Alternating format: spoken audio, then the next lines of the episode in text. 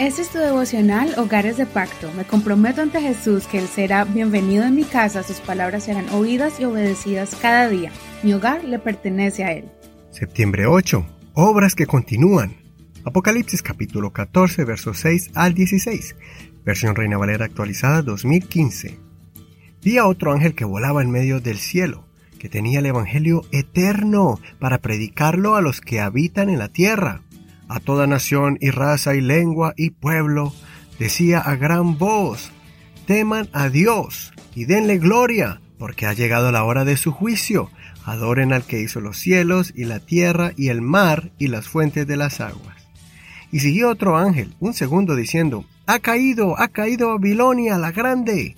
Todas las naciones han bebido del vino de la furia de su inmoralidad. Y siguió otro ángel, un tercero, diciendo a gran voz, si alguno adora a la bestia y a su imagen, y recibe su marca en la frente o en la mano, él también beberá del vino del furor de Dios, que ha sido vertido puro en la copa de su ira, y será atormentado con fuego y azufre delante de los santos ángeles y delante del Cordero. El humo del tormento de ellos sube para siempre jamás. Y no tienen descanso ni de día ni de noche los que adoran a la bestia y a su imagen, ni cualquiera que recibe la marca de su nombre.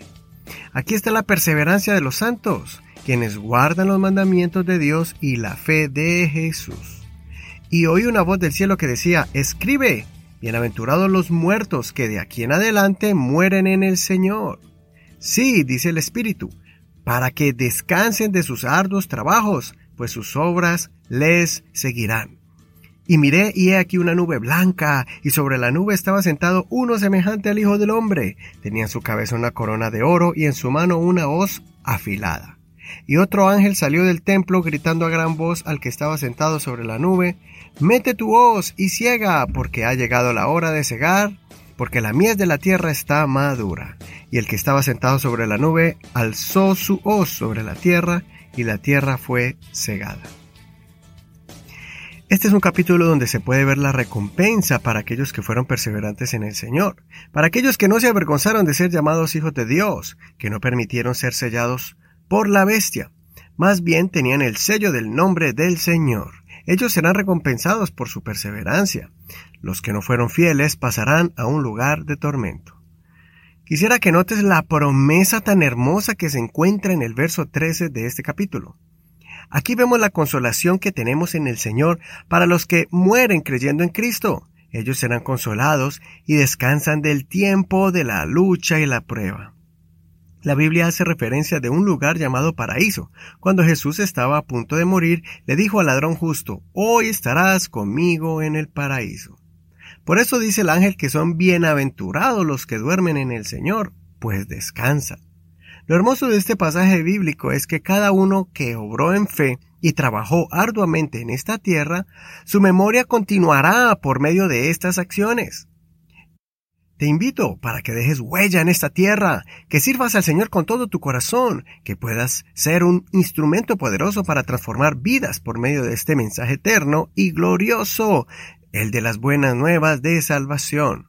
Cuando alguien entra al camino del Señor, siempre va a recordar a esa persona que le mostró la senda de la vida. No sabemos el alcance de nuestras obras, en esta vida no sabemos qué tan lejos pueden llegar las acciones de bondad y a cuántas personas llegamos a impactar positivamente. Deja tu legado aquí en la tierra mientras que vives una vida justa y piadosa para poder estar en la presencia de Dios.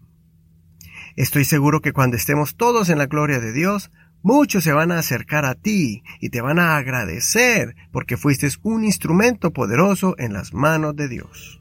Considera, si hoy fuera tu último día, ¿estarías listo para recibir al Señor? Si murieras hoy y tuvieras que descansar en el Señor, ¿estarías seguro que dejaste obras de bondad? ¿Habrías impactado de alguna forma algunas vidas en esta tierra? Soy tu amigo y hermano Eduardo Rodríguez. Que el Señor bendiga la obra de tus manos y te use poderosamente. Y gracias por compartir este tu devocional favorito, Hogares de Pacto. Bendiciones de Dios para ti en este hermoso día.